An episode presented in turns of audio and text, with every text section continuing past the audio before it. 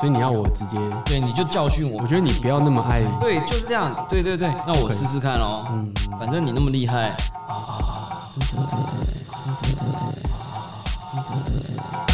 科技、创新、娱乐，各种新奇有趣都在宝博朋友说。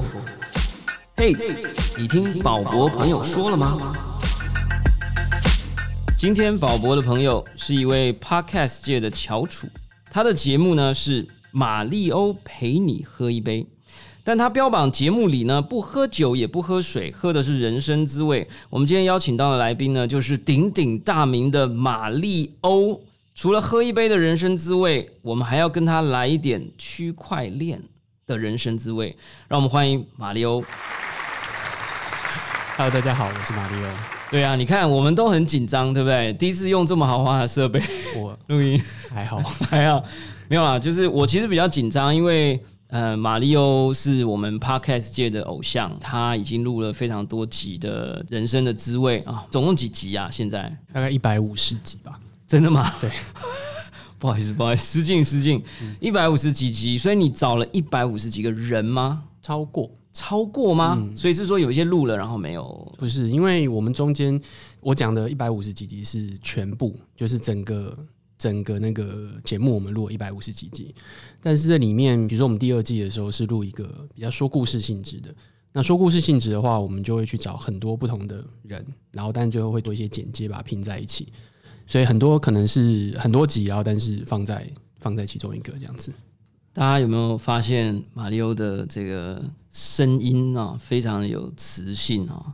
这个让他来这边变成是对谈的来宾，对我来讲是不只是他经验雄厚，然后加上这个浑厚的声音，让我就倍感压力。不过呢，我想让马六刚刚也介绍一下他的节目嘛，因为这个听宝博的节目啊，这个千万粉丝里面呢，很可能跟你们的粉丝不一定有重叠啦，所以也算是一种互相圈粉的一个概念啊。我们希望有这样的效果。好，那我们刚刚有看到他很奇怪，他就说马里欧陪你喝一杯，然后明明我们都以为是一个 whisky 的，就是跟酒有关的节目，但是他说不喝酒也不喝水，嗯，然后喝的是人生的滋味，所以你们是真的就从来没有喝过酒吗？嗯，我们每天都在喝酒，那这个人生滋味，但是你们这样就是写给人家看的，没有啦。当初一开始在设定的时候要写一个介绍嘛，然后我觉得喝酒太太太强烈了，我就说哦，这里喝的不是酒，也不是水，而是各种人生的滋味。就是该喝的还是喝了，但一喝下去，你如果是在马里奥的节目喝的话，它就叫人生，可能是它就不甲醇这样，就不叫酒，但至少就是一种感觉了哈。好，那我们今天马上就要进入这个主题啊。我们之前一直都在就是骗大家说，我们这个系列叫做牛也会的区块链哦，但是大概已经讲了大概一百八十分钟，到目前为止几乎没有在谈区块链。好，那可能都在有谈一些有牛吗？金融有牛有牛，我们上一集才在讲说牛很容易紧张啊，所以我们要让它不紧张啊，所以才要来这个用很简单的方法讲区块链，让牛跟人都不紧张。讲到区块链呢，其实为什么这一集请马里欧来呢？是我一开始想说，诶，我们要找一个不那么让人家觉得很科技的人，然后又知识渊博，然后又很有魅力，声音又要很有磁性，然后又要胡子又要很帅，然后造型又要很 man，好了，今天车马费给你好了。然后呢，就想说想要找一个人来谈一谈，然后他谈的时候，他的对谈的感觉啊，跟一般人感觉区块链的感觉一样，这样比较有同感这样子。结果没想到事前调查呢，发现完全不是这样哈。马里奥第一次听到说这个我们在讲这件事情的时候，他就呛我说，他其实是理主的，嗯而且不只是理主的，他以前还跑了很多年的科技线的新闻。这件事情是怎么样？要不要跟我们来说明一下？但这件事情跟区块链不见得有关系啊，因为呃，区块链是比较新的东西啊。我跑线的时候是二零零四年到二零零九年的时候，那当然中间还有一些当这个 freelancer 的时候，大概一年的时间。那除了这个时间之外，后面我比较少，就不会那么全方位的一直在接触最新的东西。不过后来还是有啦，就是在大概我记得应该是二零一四或一五年的时候，然后那时候比特币很红，开始很红的时候，那没有后面那么红。那时候大概大概一千块吧，一千美金的时候，我们就开始注意到这东西。你们是谁？关键评论网，哦，所以那时候你是以一个公司的这个编辑的编辑的身份，然后注意到这个议题。然后那时候大家都在找中本聪是谁嘛，然后有一次就是大家宣称找到他一位日裔的，就是长得很像傻头喜，但其实不是。没有你知道什么叫长得像，好不好？没有，因为他他就是因为他是一个工程师，他们找到那个真的是工程师，对，然后看起来又宅宅的，然后好像数学很强，就是一个超级以貌取人的 对对行为。你看我们现在有录影，我们就可以上一些图卡，然后所有的就是记者就围上去嘛，因为那时候比特币已经很红了，所以我们就有做这个，然后他就一直说他不是，然后大家就一直说他是，然后后来我们就发现还是不知道他到底是不是，因为名字一模一样，而且他真的住在比特币论坛上的那些开发者的地方住得很近，嗯，所以就有很多线索，大家都觉得是，但是我觉得不是他啦。对你你也太容易找了吧后来还有一个叫 Craig 的人，你知道吗？这我不知道就是一个真的骗子。OK，因为他后来分叉了比特币这样，但是他一直说是他这样，所以你们后来贵公司后来就没有再追了这个你。说比特币对啊，比特币的还是有中本聪还是谁啊？呃，对，因为那个老实讲，那好像就不是那么重要的事情了。就后来区块链很多其他的发挥嘛，这个地方要跟观众补充两件事情啊。第一件事情就是马里欧其实不只是在喝一杯哈，他其实是全台湾最大的这种网络线上新闻媒体集团啊，因为他们现在这个我们可以讲并购吗？可以这样讲是并购他们现在。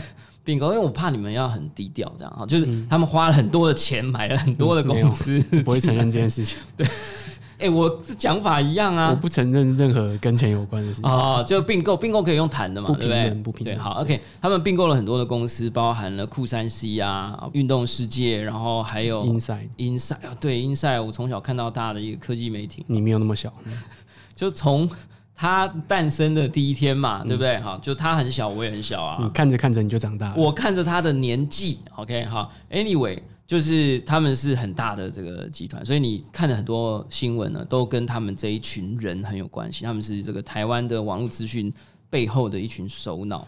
那第二件事情要跟大家补充，首脑这个字其实很酷啊，叫 mastermind 啊、然后 Anyway，就是说呢，我们要来补充一下第二件事情，叫中本聪，中间的中，中中间的中，本来的本。聪呢是聪明的聪，这样。那英文前半个字我有点忘记了，好，我们之后再补上来什么 naka 什么东西的这样但是最后一个字叫 Satoshi satoshi 好那因为 satoshi 就是比特币的最小单位，就叫 satoshi，这样一个 satoshi 两个 satoshi。那这个人呢，非常的神秘，他创造了区块链这个技术，他创造了比特币，然后他的钱包里面有九十三万枚比特币。好，那因为这个人不知道在哪里，所以这个币也从来没有移动过，因为移动可能就会露出一些蛛丝马迹，这样。全世界的最神秘的情报员 哦，包含零零七啊，没有这个人，我就在等你笑的哦，包含零零七啊、MI six 啊、哦，或者是 KGB 啊、CIA 啊、FBI 啊，所有你能想得到的神秘单位都想把它找出来，但是都没有找到，或者可能已经找到，但后来故事还没有演成电影，所以我们不知道。OK，所以这是一件很有趣的事啦。好，那刚刚其实马里奥已经跟我们讲了，就是他认识区块链的时候，大概是一千块美金的时候，大概是一四年底或一五吧。嗯，比特币那时候应该是突破一千块美金的时候，跟大家说明一下，在区块链的圈子里面，要比那个谁比较早啊，就是比说，哎、我一开始看到的时候是多少钱？多少钱？那你要不要猜？宝博士看到比特币的时候是多少钱？两块披萨的时候嘛。没有了，没有了。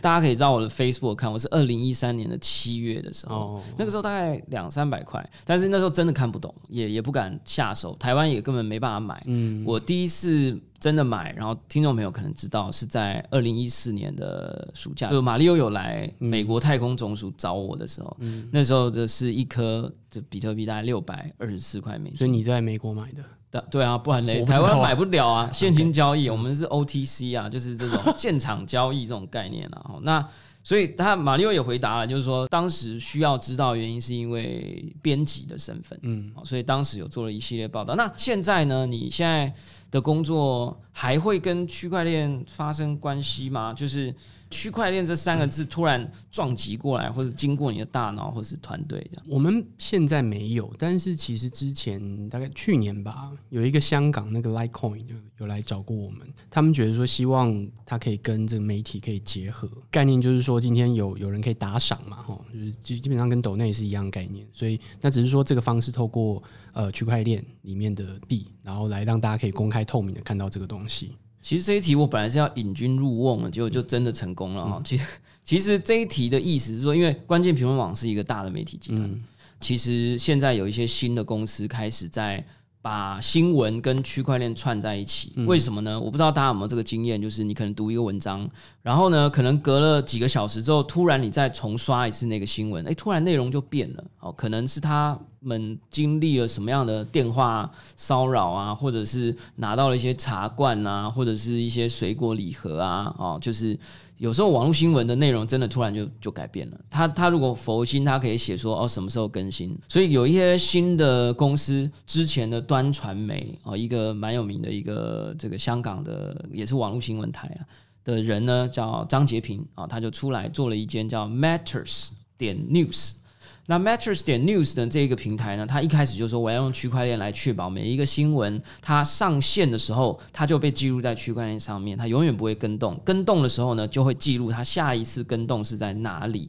所以呢，每一次的跟动都可以被追踪，可以被查询。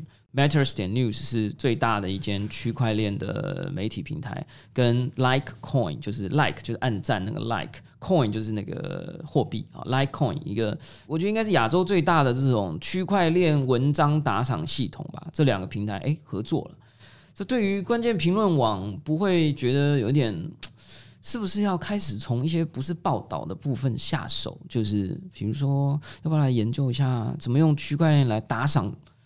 读者啊，或者赏读者，哎，你不知道读者的时间很宝贵吗？对不对？打赏读者的时间呢，他 pay attention 在你们的这个平台，或者是打赏作者啦。当然，对，有没有有没有讨论过啊？他不需要透过区块链啊，就很单纯啊，就是有这么多可以付钱的方式，你为什么一定要透过这么不普及的一个付费方式？好，那我们不要讲打赏，我们讲一种媒体的自律。嗯，媒体自律，我们怎么样确保？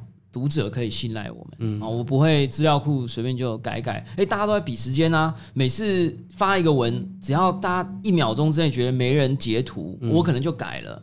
这个你们觉得嘞？我觉得一样啊，他不需要透过这件事情，他就可以做到这样的东西啊。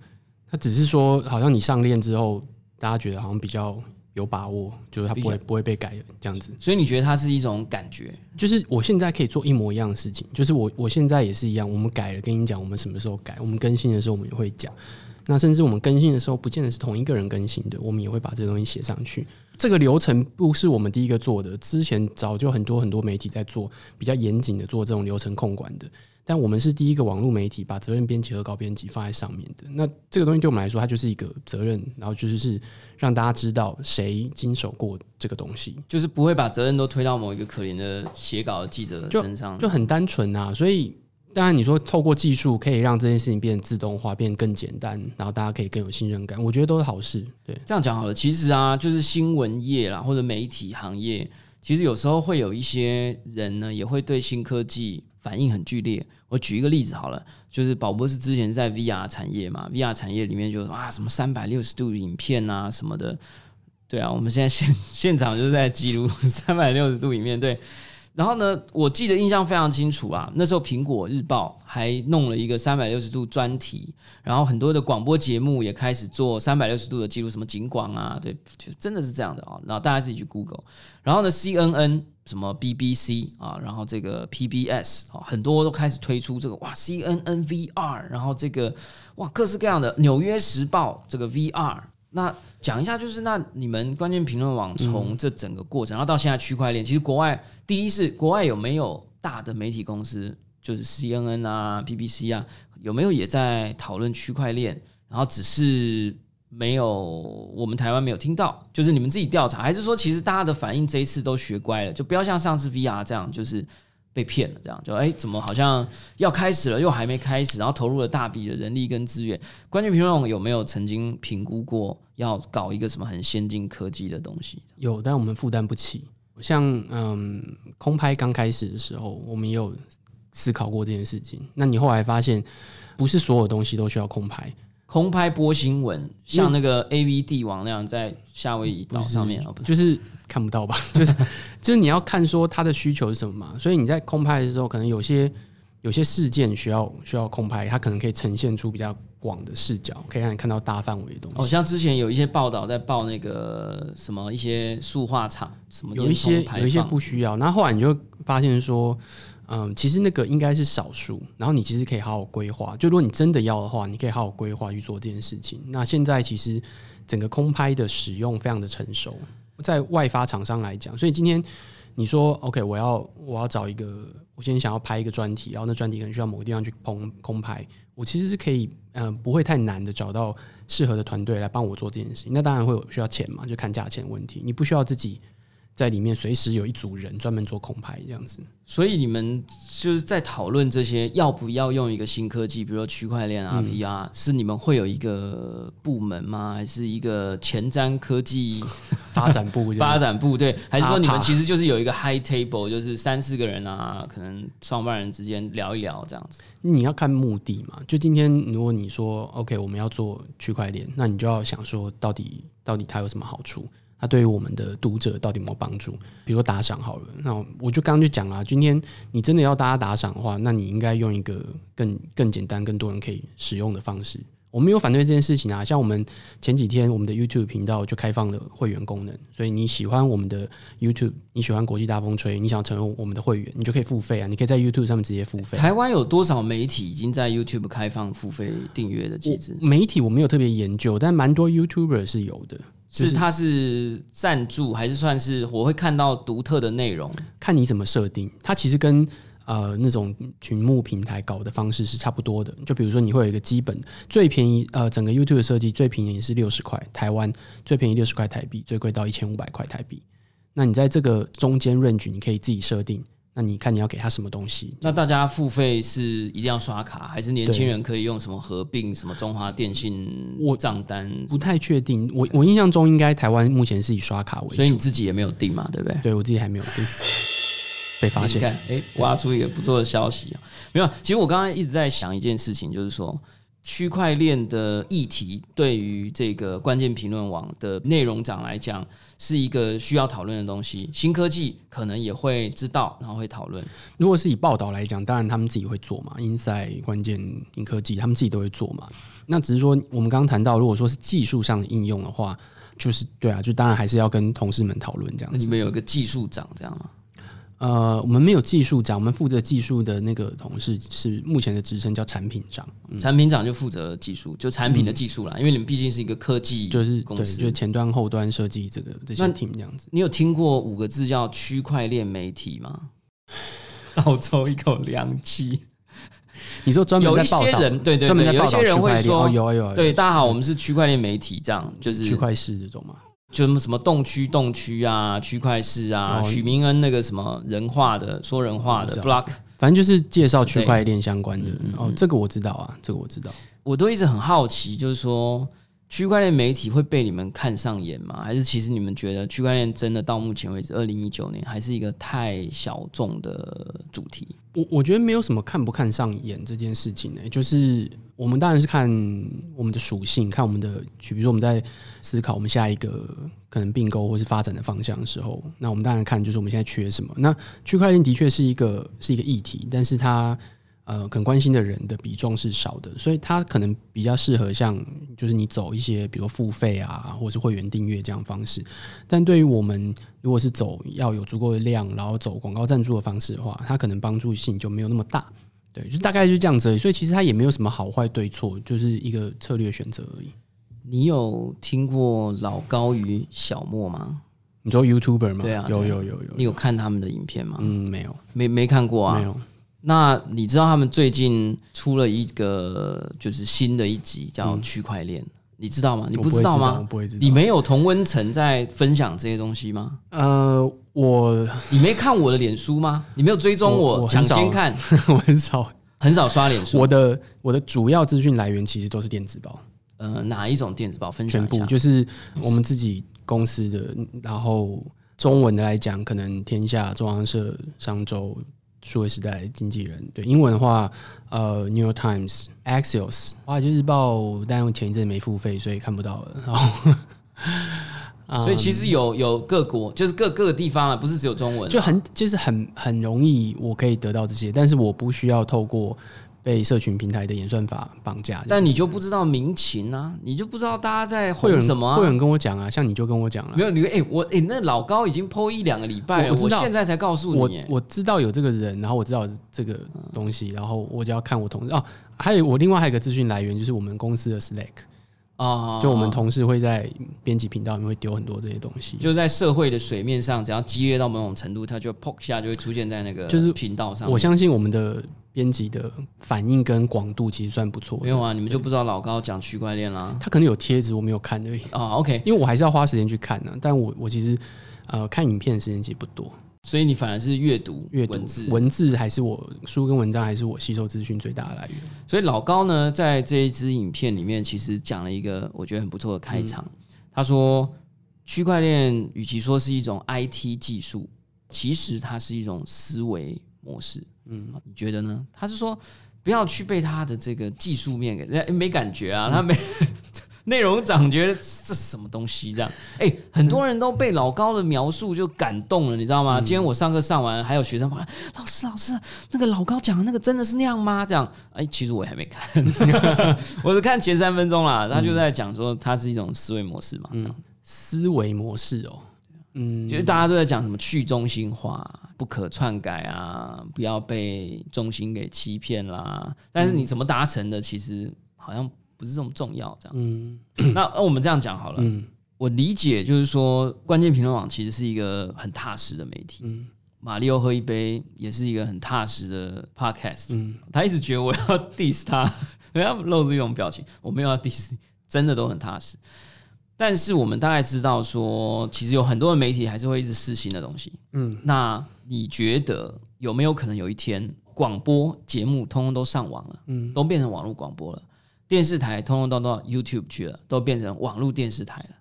那有没有可能有一天，现在的网络媒体再转一轮之后，通通都变成网络区块链媒体了？嗯，你觉得有没有可但是？为什么嘛？就是一样啊，所有事情都是一样的、啊，就为什么呢？假新闻啊、嗯 deep fake 啊、深度伪造新闻啊，以后你们讲出来的东西可能根本没人看，你知道吗？嗯比如说举个例子啊，你弄一篇新闻出来，你说陈水扁今天这个在阿才的店跟五十个人一起吃饭，他违反了他假释的这个什么什么什么状况，嗯。然后你 PO 了一些图片，然后你你的记者谁知道你的记者不是拿一个什么 AI 啊，然后什么东西就弄了一个什么，然后你自己的脸其实都被合成到那个店小二上，你也没发现，然后大家也都觉得是真的。嗯。那这个防伪的问题呀、篡改的问题呀、区块链没办法帮你改变这件事情啊，好啦，区块链不能解决 deepfake 的问题啊。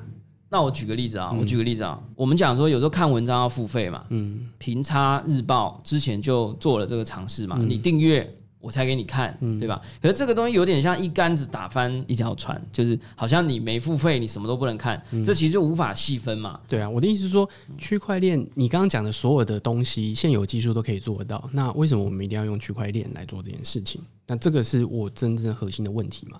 那你如果说它有一个防伪的机制，那 OK，我我承认这件事情，就是它的确可能在现行的技术下，它是最大家可以接受、大家可以理解的，那那也 OK。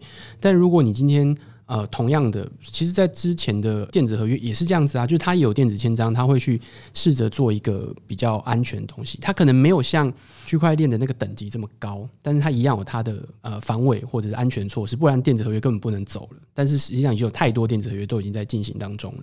这里还是要适宜一下啦，就是要澄清一下，其实电子合约虽然安全，但是它还是有依赖几个中心的组织在维系我。我知道，我的意思就是说，所以它是关键，就是你到底想要达成什么？你今天想要达成是完全去中心化，那当然刚刚讲这些东西可能做不到。可是问题是，对于企业来讲，或是对于个人来讲，这个东西真的是它最重要的目的吗？那不见得嘛。我觉得其实今天我们已经感觉到，就是身为一个内容长，其实非常踏实的。今天第三 第三次讲这件事情，好了，那我们大概知道，就是现在看起来好像我们也不一定真的觉得这个区块链真的用在媒体上，就是没有一个这个一击必杀的用途。假设了，好，虽然。这个我们也不知道为什么，这个我们改天也找截屏一起来讨论一下。可以啊，可以啊，可以啊。没有啦，我我我一直觉得它的任何应用都是好的，任何技术的任何新应用，大家去找出来，这这都是好的。所以我觉得这就是重点，就是说你会鼓励你的听众或我的听众或我们现在正在听的听众，抱持着什么样的心情去看待大家？就是会有一群人啊，像宝博士这样，每天三句话不离区块链，然后会有一群人就是很踏实啊，他会觉得这个东西还没啊，就是你告诉我嘛，他可以干嘛？这样就是我不会为了他现在很多人讲，所以我就去用。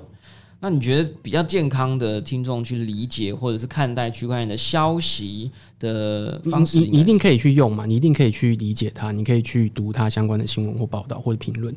但是你在企业里面你要导入这种东西的时候，它就跟导入所有东西一样。今天你公司要导入 ERP，也不是一个人说 OK，我们来导入 ERP 或导导入某一个 CRM 或者导入什么 BI 这种东西，然后。大家就好立刻来做这件事情，那都有成本，那都有评估的。所有的企业在导入任何的东西，都会经过一样的事情啊。那问一下，请问马里奥，你的手机里面有安装区块链钱包吗？没有。有没有人鼓吹你要安装一下过？可能有吧。我对我来说，就是它没有影响到我的实际上生活嘛。假设以币来讲好了，这个币到底是要做什么？那如果说它是拿来做投资的话。我不懂，所以我没有把握。然后我不想要每天去看这个东西，所以我不会用投资的方式来看这个东西。你知道 Twitter 的创办人 Jack Dorsey，嗯，很很有名嘛，在创业圈、新闻圈，因为 Twitter 也算是全世界最大的媒体之一。Jack Dorsey 在前阵子，他公开向全世界说，他从那个时间点，大概几个月前，每一个月他花他一万美金定存。到比特币里面，嗯，你有听到这个消息吗？我没有听到，有浮出你们的 Slack 的那个频道吗？没有，没有，太小了。我我就 Go for him，你不会觉得说啊什么这个全世界最大的这个对不对？一万美金也太少吧？他是一个月一个月一个月一万美金也太少，他是 Jack Dorsey 太少了，就就表示这可能是他的千分之一嘛？对他来讲少少的，但对我来讲很多啦。他就鼓励大家，对不对？所以你也不会想说，哎，连他都这样了。我们是不是应该来搞一下？我觉得在前一年吧，我觉得在前这就这两年，呃，在更之前当然是比特币炒得很凶，大概在呃可能二零一八年年初、二零一七年年底的时候，然后接下来大家开始就说啊，这个比特币就是炒作，所以大家开始搞这个 ICO，然后再过一阵子之后，就发现 ICO 也是有很多很奇妙的东西，就是你想要割韭菜这种诈骗，就是哇超简单的，你弄一大堆钱，然后说你要做。你要发币，你要做 ICO，然后结果呃拿来做什么也不知道，那就是一个它就是一个很好玩的一个现象嘛。当你了解这些事情时候，那你还要不要继续去去操作或去做这个？你个人的选择，我觉得都也没有什么问题啊，都很好啊。好啊，我觉得这个马里奥的新房哦很难攻破，嗯，所以我觉得今天呢，大家至少知道几件事情，就是第一，就马里奥这个陪你喝一杯，对，马里奥陪你喝一杯。目前还没有安装区块链钱包，没有。我说你啦，就是而是主持人啦，对。然后呢，另外呢，就是他觉得时机还没到，不过还是很建议大家可以了多了解啊。但他的，你回归到我在开始用网络的时候，我在用网际网络的时候，对我来说那就是很重要，就是我可以取得资讯的一个方式。然后发现有这么多免费资讯，然后呃有社群，有有 BBS 这种东西，所以对我来说那是。很重要的。那我相信，同样的，对于那个时候的可能三十五岁或四十岁人来讲，他不觉得这是一个重要的，因为他可能看报纸，然后看电视，他觉得就够了。看书，或者有人会跟他汇报这些东西，但是那个东西是有费用的，对他来讲，那个是比较轻松的。可是对我们穷学生来讲，我可以免费在网络上得到这些资讯，而且是全球的。都可以看得到，在那个时候有上有上 Web 就可以，或是那时候还有 Gopher 这种东西。同样的，现在在比特币或者是在区块链来讲，可能对于我这个年纪，我们现在公司的应用来讲，它没有那么强烈的需求去做这件事情。可是对于一些新创或者对于在这个产业里面发展，他可能觉得这个有很多很多很酷跟发展跟应用，那当然是很好的。那所以过了十五年，过了二十之间之后，你现在就会发现，呃，所有的人他。一定就是在网络上看新闻，他就是他知道你可以去某一个网站，或是去 Facebook 或是 Twitter 看。但是有些人可能还是会看报纸，但他不冲突。但你不可能不去被这东西改变，所有人都会被这种这东西改变。那或许再过几年，呃，区块链它也同样的会改变所有人的生活，有可能。那只是那个应用到底是什么？现在大家就继续研究嘛。没错，其实就像我们之前所讲的，这个 Mark Andreessen 呢曾经说过，一九九四年的网际网络。